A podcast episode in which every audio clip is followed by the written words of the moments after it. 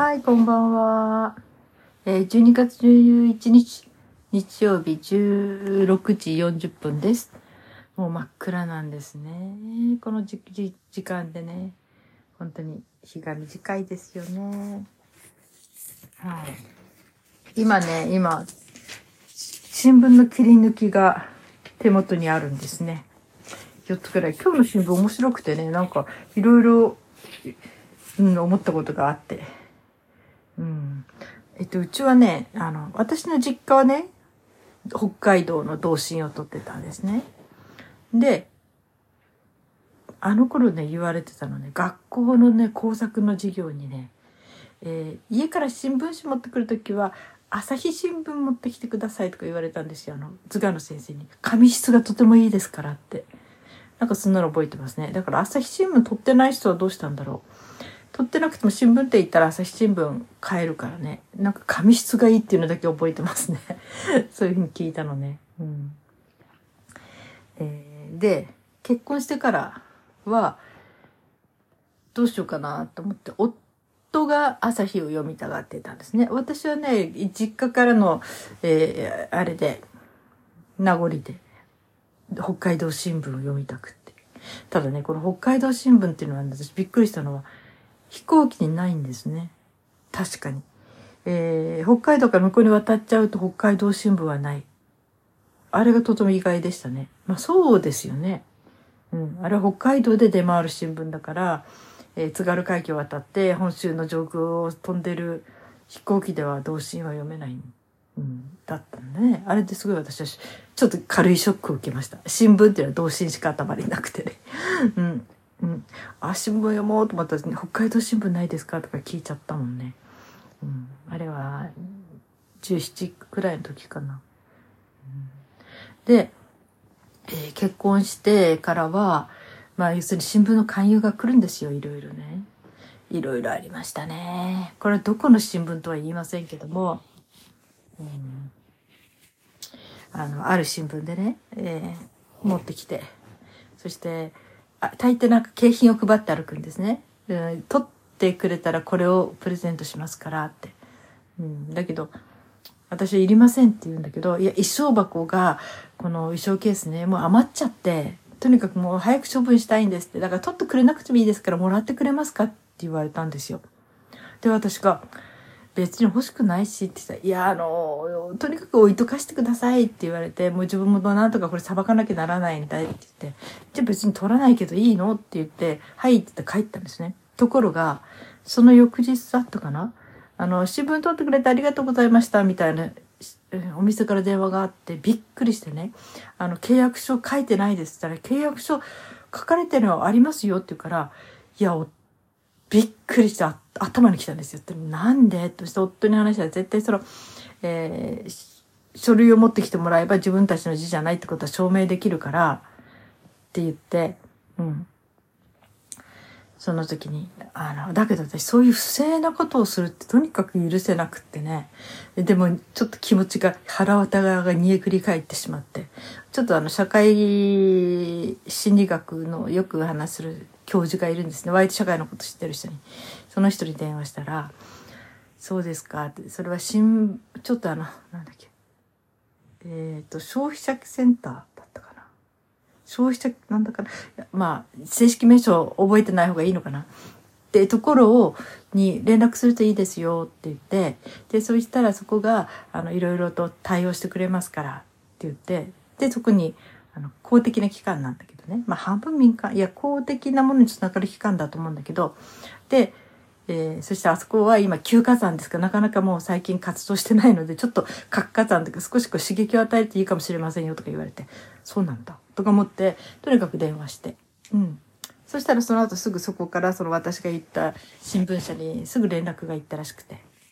で謝りに来たんだけどその謝り方があの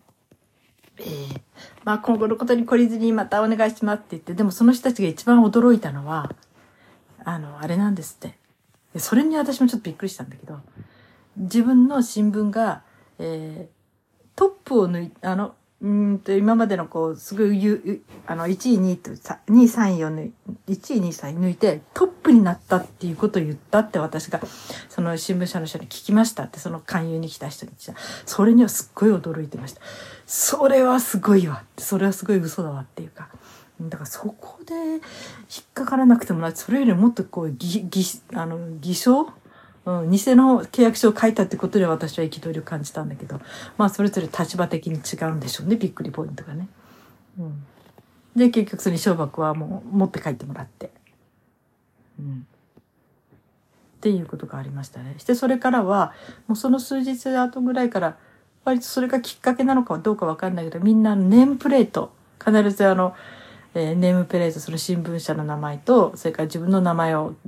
あれしてネームプレートをみんな何人かつけるようになってきて、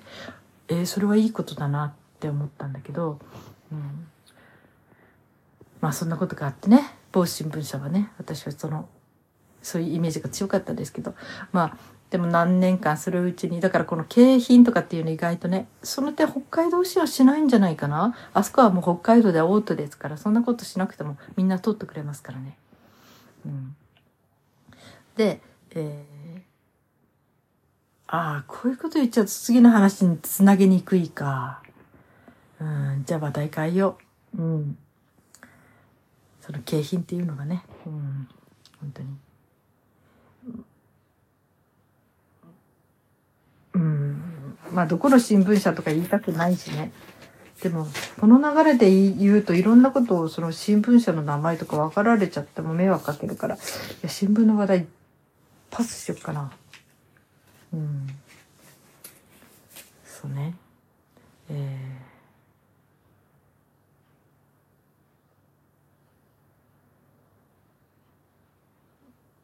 ー、うん、まあどこもね、何か欠点があるわけだしね。みんなそう綺麗なばっかりで仕事はしていけないだろうし、それぞれの都合もありますからね。うん、まあそういう私は景品のくれるところをえー、で選んでますね。うん、で景品くれるっていうのかな、えー、その一回契約してそれっきりそのずっと新聞社を取っていたら一回だけなんですよそうじゃなくてある奥さんが教えてくれたんだけど半年ごとにローテーション組むと毎年新しい契約の時にその景品を持ってきてくれる今景品だともうカタログになったりして自分で好きなもの選べたりとかね結構あるので主婦としてはね結構ありがたいんですよ。うん、そんなんでね、えー、ローテーション組んでます。6か月ごとのね。うん。まあそういうので、新聞は一つのことに、一つには今絞ってないですね。ということがあります。はい。えー、ああ、なんかね、さっき、情報でこういうのありましたね。うん。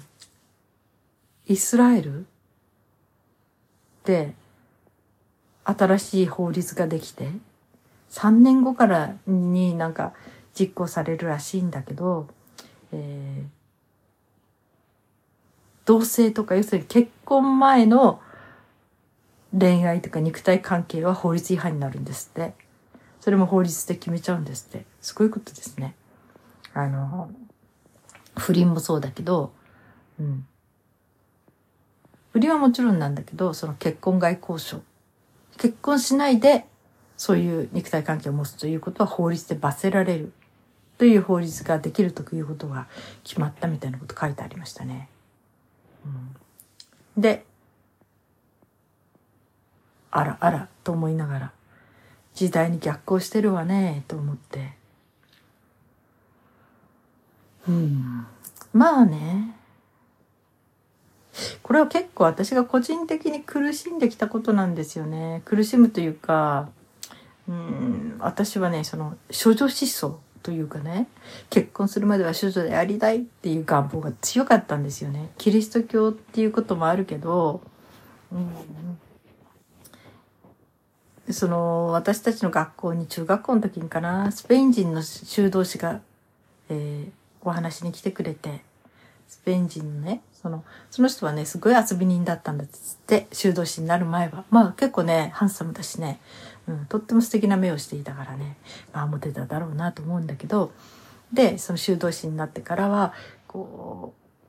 う不良少年少女と言われる人たちの少年やなんかでねそういう人たちとおあの、うん、サポートする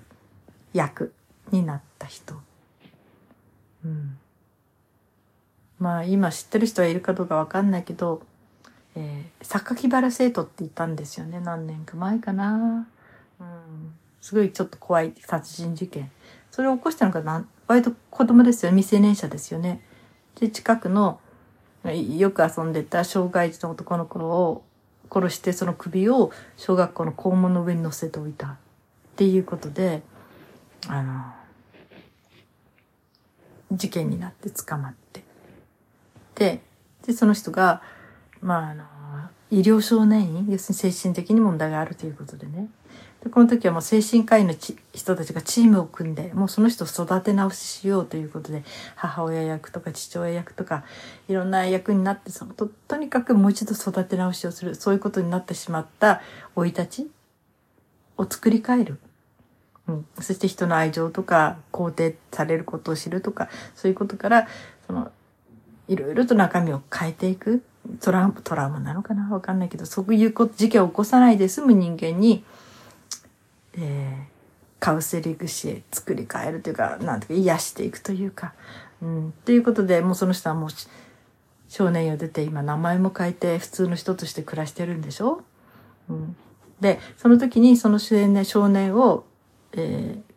ー、医療少年院で、えー、受け持った。キリスト教的にこういろいろと話をしたりサポートしたり指導した人がその私が今話す人なんですけどそれはね、うんと、図書館で 見てびっくりしたんですね。うん、少年 A っていうのを読んだ時に「あらなんだかさんだ」って私その方と文通してたこともあるし文通っていうか相談に乗ってもらってねこともあるし、うん、もうお亡くなりになりましたけどね。でその人が、えー、こうその時はね同棲していた6人の少年少女を受け持ってたって言ったかな。うん。それで私たちの学校に来た時に、え、こう言ったんですよね。皆さん、婚約しても体は許してはいけませんよって。婚約して体の交渉を持った後に捨てる男性も結構多いんですからって。本当に自分の体のは大事にしてくださいって。男の人にとって女性とのセックスは便所ですって言ったんですね。トイレと同じね、昔で便所。それでしかないですってだから、あの、そんなことに愛情だと勘違いしないで、うん。で、本当に、その、結婚っていう責任のもとでね、お互いに、えー、人間として尊重し合って、そういう唯一の人との関係を大切にして、初めてそこで肉体関係も持って子供を作るっていうことがとても大事ですって。だから、男性のそういうトイレ代わりにならないでください。って言ったんですよ。私たち中学校2年の時だからすっごく、あの、ショッキングでしたね、そんな話ね。うん、なぜカトリックの学校ですからね、もうそんな話題なんか出っこないし、シスターたちがその話もしないんだけど、その人はそのありのままのなんかすごい話をしてくれました。私たちみんな感動しましたね。そういうことを話してくれる人がいるんだと思って。で、私もちょっとね、その人に、えー、相談っていうかいろいろちょっと友達が悩んでてね。うん。それからちょっと、あの、お手紙書いて、お返事もらったり、お電話して、1時間ぐらい話して、なんかすごいお金になっちゃってびっくりしちゃったりとか、そういうこともあったし、うん、お世話になった方だったんですけどね。うん、でもその人の話もすごく衝撃的でしたね。うん、それで私はどうしてもね、男性にとってこう性欲を処理するっていうことは、その愛情じゃないんじゃないかって思うようになって。むしろ本当に愛情があればそういう性欲を自分で抑えて結婚するまで大切にすることができるんじゃないかって。それこそ本当の愛情なんじゃないかって私は思い込んでたから婚前交渉に対してはすごく嫌だったんです。懐疑的だったんですね。うん、だからある意味そのイスラエルのその法律は、はっきり言って、私が例えばその法律ができたとしても違和感ない。うん、まあね、そうなってくと、まあいいかもね、ぐらいに思うけど、問題なのは、法律自体が、法律になると、良くないと思うんですよ。国で罰する問題じゃないでしょって思うのね。だってね、この前はどこだったっけ？あの、不倫をしたからって、男性は夢中打ちだけど女性は石打ちの刑で殺そうとしてたわけでしょ？そういうことがあって。そういうことが平気で行われる国もある。うん、で、その、こういう男女のね、そういう問題に法律が入り込むってどうなんだろう。で、例えばまあ結婚外に不倫をした場合は、その離婚の、えー、あれになる。対象になるっていうのはわかる。これはわかる。だけど、だからといってバス、刑務所に入れられたりとかなると、それってちょっとおかしくないって思っちゃうんですよね。別の話だと思うんですよ。その、それぞれの倫理観とか、